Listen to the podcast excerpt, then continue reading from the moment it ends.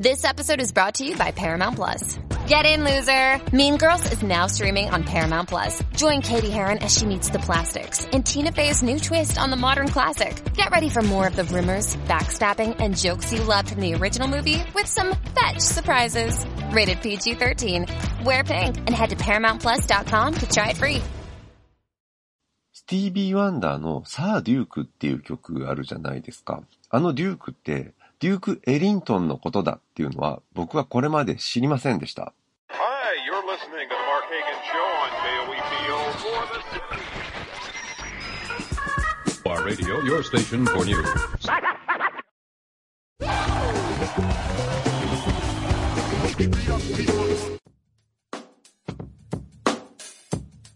いやね、僕ら本当に知らないことたくさんあるんですよ。いや、これ僕らって言っちゃいけないな。僕は知らないことがたくさんあります。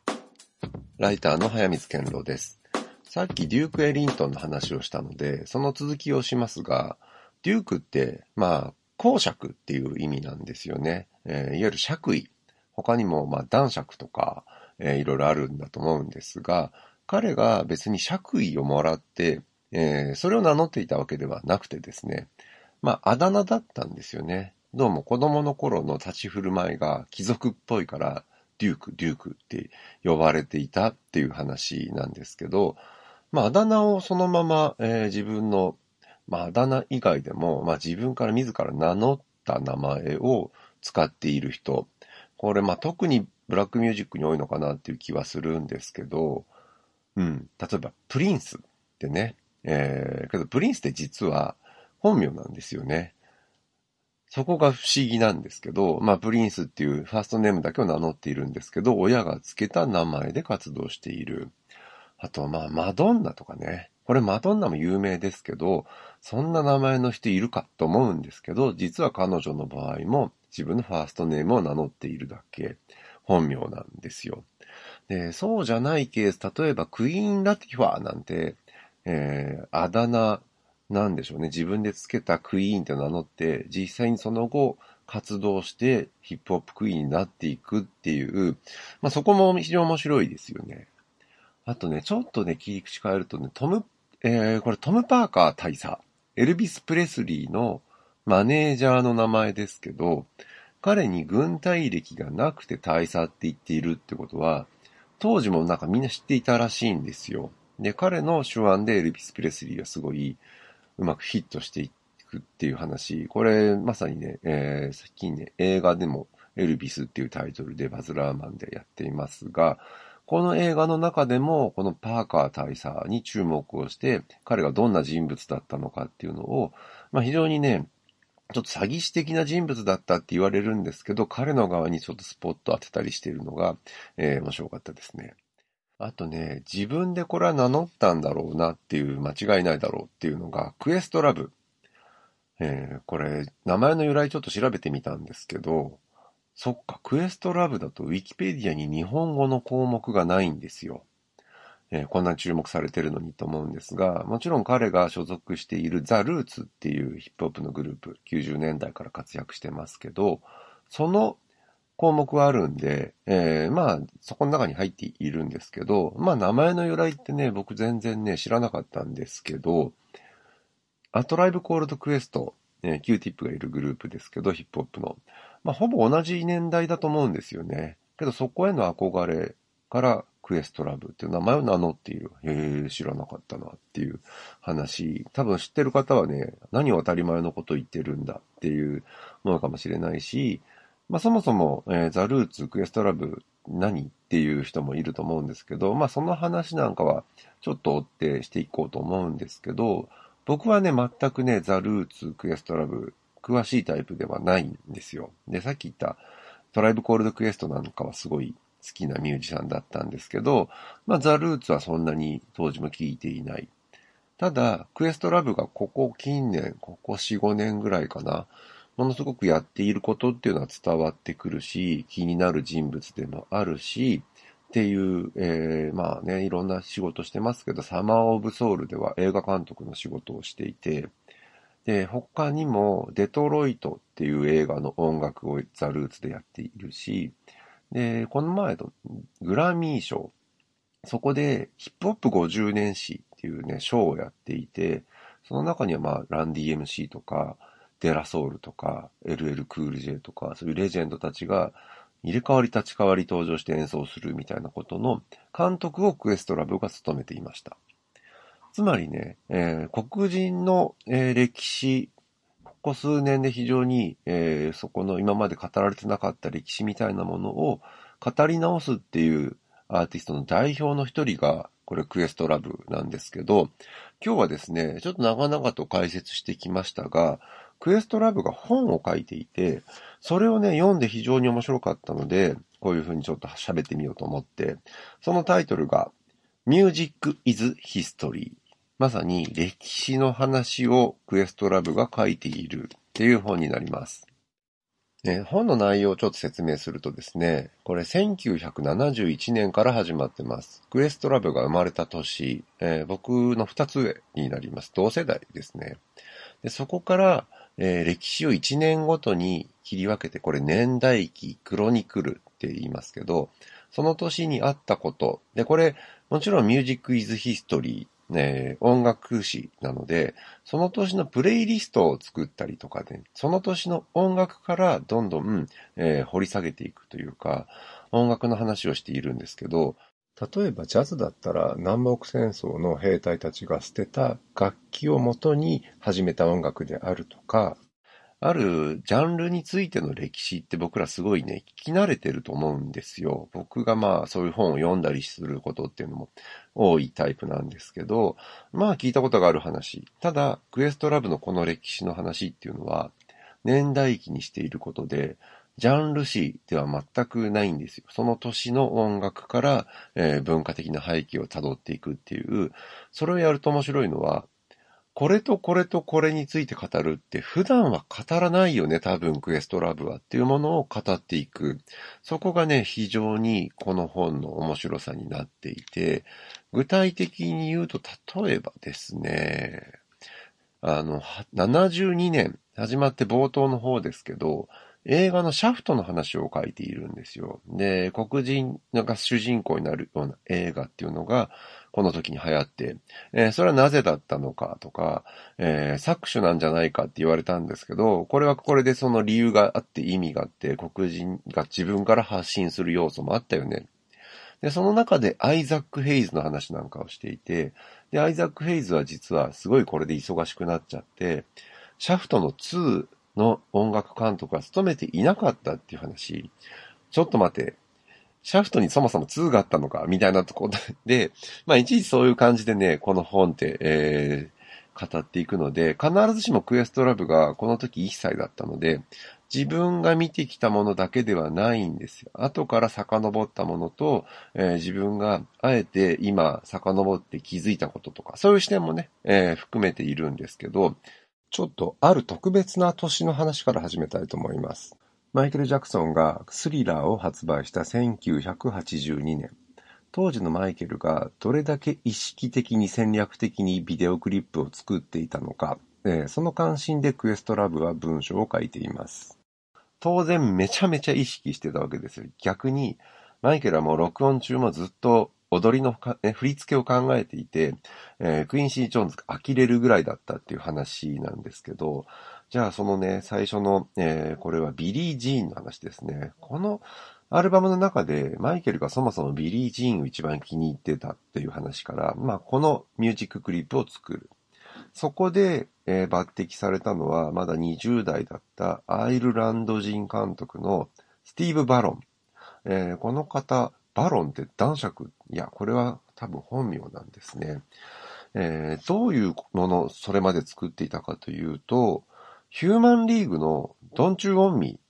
えー、そのミュージックビデオを作って、これがまあイギリスナンバーワンになったりっていう実績があった、まあこれまでも15本から20本ぐらいのビデオを作っていたという人で、ビリー・ジーンの予算は5万ドル。えー、これでね、ただ、えー、もちろん大ヒットして、次行くぞってことになって、これ別の監督、えー、ジラルディ、ボブ・ジラルディという監督なんですね。で、ビート・イット。で、予算が30万ドルに跳ね上がって、で、83年にジョン・ランディス、えー、これスリラーね。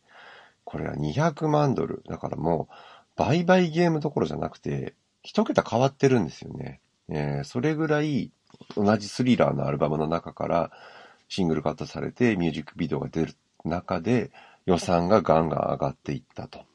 えー、マイケルも当初はこれほどまでに、えー、売れるものになるっていうふうにはもちろん思ってなくて、そうすると MTV 以降のね、えー、音楽が変わる中で、ダンスとか映像であるとかっていうのが音楽のむしろメロディーとかビートとかよりも中心になっていくみたいなことを、いや、マイケルはもちろんそれは自分の予測はしていたんだけど、それを超えてったよねっていう話なんかが書かれています。その中でね、まあ、マイケルが、えー、批判された部分とか、女性蔑視の部分とかも、えー、触れながら、いろんな側面から触れていくっていうのが、クエストラブの、えー、書き方です。Radio, your station for news. No banana, I ain't a primate.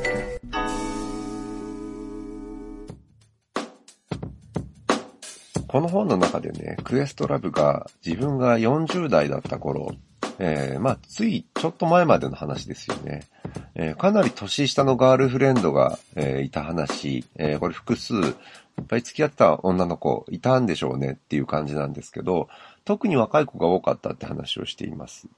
で、その中でね、ちょっとこれ引用しますと、俺の生活は文化的作業とか過去の名作とかに深く関わっている。若い、えー、若い子たちはそこに大きなギャップを感じたのかもしれない。そんな時俺はギャップを埋めようとしておすすめの音楽や映画のリストをしこたま作ったり、雑誌を戦略的に並べたり、本気で言ってるのか相手に確かめる羽目になった。というね。えー、日常の生活の中で自分が知っているっていうか相手も知っているであろう映画や音楽について、え、知らないの？えっ、ー、と、じゃあこれ説明するためにこれわかる？みたいな話。えー、年のね、離れた相手にするときに、非常に気をつけなきゃいけないことというか、知識のマウンティングになったり、自分の歴史観の押し付けになったり、そういうことをね、えー、まあ、クエストラブ本人が、まあ実際に実体験の中、実生活の中で体験した話を書いているのが非常にね、面白いなと思って、歴史の本を書くことと、人にそれを押し付けること、えー、非常にね、分かちがたいところがあって、これいわゆるサブカルマウンティングおじさん問題っていうやつなんですよね。で、クエストラブも相手の女性に自分の、いわゆる、まあ、公爵、公爵、これ、公爵って爵位の方じゃなくてね、えー、話をする中で説明をすると、生徒側になること、教えられる側になること、押し付けられることを拒否する女性たちが、まあいたという話なんですけど、まあそりゃそうですよね。これはね、めちゃめちゃ身に覚えがあるというか、僕はそんなマニアックなものを人に勧めたりすることってあまりないタイプの人間。うん。だということですらちょっとおそらく、えー、っていうことになると思うんですよね。お前が言うマニアックじゃないってなんだよっていう話。これすらも押し付けであるというね。えー、僕の日常の中ではこれ多々ある話だと思います。で、自分の歴史観っていうのを押し付けようとすること、えー、それが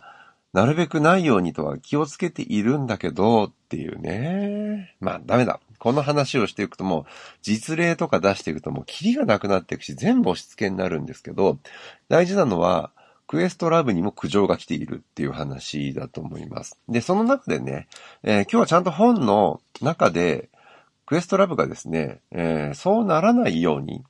歴史の記述者として何に気を使っていたのかっていう話をちょっと、えー、したいと思うんですけど、一つポイント1、フ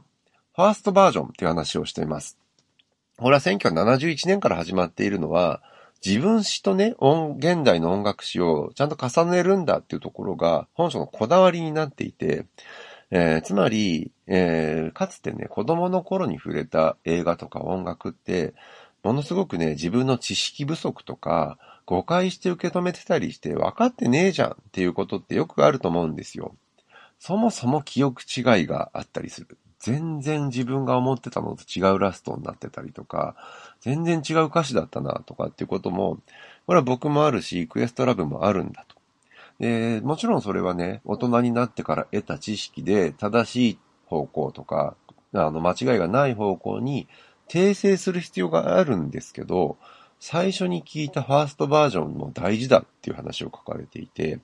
で、その中でまあこれ、ファーストバージョンを聞いた時から、いかに自分が修正を加えてた、きたか、えー、その正しく直すときに、どこが間違ってたか、そこを重要視する。それが歴史の記述者としての、まあちょっとクエストラブの誠意の一つだなっていうふうに思いました。でね、ポイント2はね、フォーマットっていう話をしています。これ、クエストラブがスティービー・ワンダーのキー・オブ・ライフってアルバム2枚組聞いたときに、A, B, C, D っていう風に聞いてなかった。A, C, B, D だったんじゃないかっていうね。当時なぜかっていうと、レコードプレイヤーが2つのターンテーブルがあって、えー、連続で書けるような機能があって、それを使って聞いていたんだっていう話と、あと、8トラのカセットテープで聞いていたって話。そうするとメディアが変わると曲順が変わる可能性もあるし、インターネットの時代曲順が無効化されてたりする。それでなんか自由になる部分もあるんだけど、かつてのフォーマット、メディアに対する想像力も必要だよね。重要だよね。そこを比較した方がいいよねって話を、これもね、歴史の記述者としての向き合い方の話だと思いました。で、ポイント3はリファレンス。カタカナになっちゃうとあれですけど、参照する、過去の文化を参照することっていう話をしていてですね、これスティーリー・ダンの Hey 19って曲、えー、取り上げられているんですけど、これはね、年下のガールフレンドに、アレサ・フランクリンも知らないの君っていう、えー、歌詞の歌なんだそうです。この曲僕知らなかったんですけど、でまあ、Hey 19っていう相手は19歳。1980年のページに出てくる曲なんですよね。で、これまさにさっきから言ってるような、ね、マウンティング知識問題、Teach the Children 問題っていう風に、これはクエストラブは名付けていますが、それをね、結局そういう押し付けになってしまうような自分の話を引き付けながら、次世代に文化をね、伝えていくことの重要性っていう話をするんですよ。その中で惹かれてくるのが、ニーナ・シモン。これ1950年代から活躍している女性ソウルシンガーですけど、彼女の歌の中ではやっぱり教育が大事、次の世代にいかに、まあ、その自信とか自尊心みたいなものをね、えー、覚えてもらうためにも、教育必要だよねっていう話を引っ張ってくるんですよね。なのでなんか問題を提起するときに楽曲1980年代だったら、80年だったら80年の曲を出すんですけど、それはその20年前にもう議論がされていて、こうこうこういう歌手がこう歌ってるよみたいなことを重ねていく、えー、そういう歴史があるんだってこと自体が歴史の記述の中で行われている。えー、非常にね、それがね、この本のね、本質なような気がします。まあ、とはいえね、俺の頃はさ、とか、ハストラカセット知ってる？とか、ニーナ・シモンがこう言ってたんだけど、みたいなことをね、まあそんなことをバーで語っている人がいたらちょっと逃げ出すかもしれないですよね、僕でも。最後にクエストラブがどういう経緯で歴史の記述に興味を持ったのかという話をしたいと思います。彼がバラク・オバマの大統領選を手伝った時に、オバマにね、アメリカの歴史についてのプレイリストを作ってくれっていう依頼をされたっていう話を書いてるんですよ。これね、歴史の教科書とか歴史を勉強するときに、まあ、年号を覚えたってしょうがないよと。そこの、それに至るまでの物語とか、その人物のストーリーとかをね、えー、覚えた方が歴史の勉強になるんだっていう話、そういうのを教えるべきなんだっていう風潮って、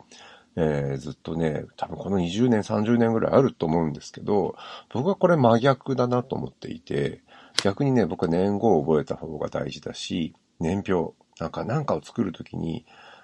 年表を作る本を書くときに、で、それは非常にプレイリストを作るっていう話と似ているんですよね。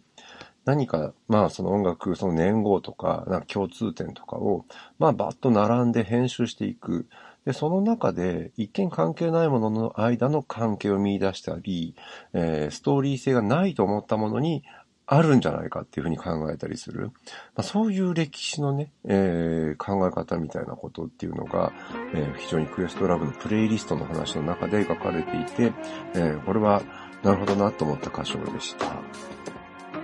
え僕らは本当に、また僕らはって言っちゃった。え僕は本当にね、大事なことを知らないなっていう話、ほんと尽きるんですけど、スティービー・ワンダーの話に戻すとですね、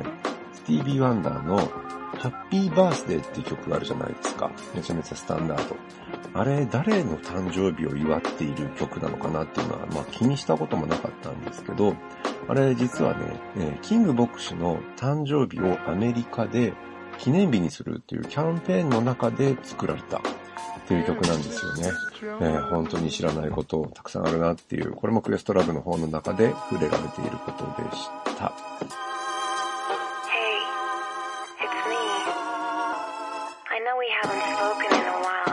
えー、という感じで、ポッドキャスト、ちょっと久々、えー、間空きましたけど、タイトルを変えて、そして一人で、次からもちょっと引き続きやっていくんですけど、ゲストを呼んだりする形で、えー、していきたいと思います。それでは、ここまで早水健郎でした。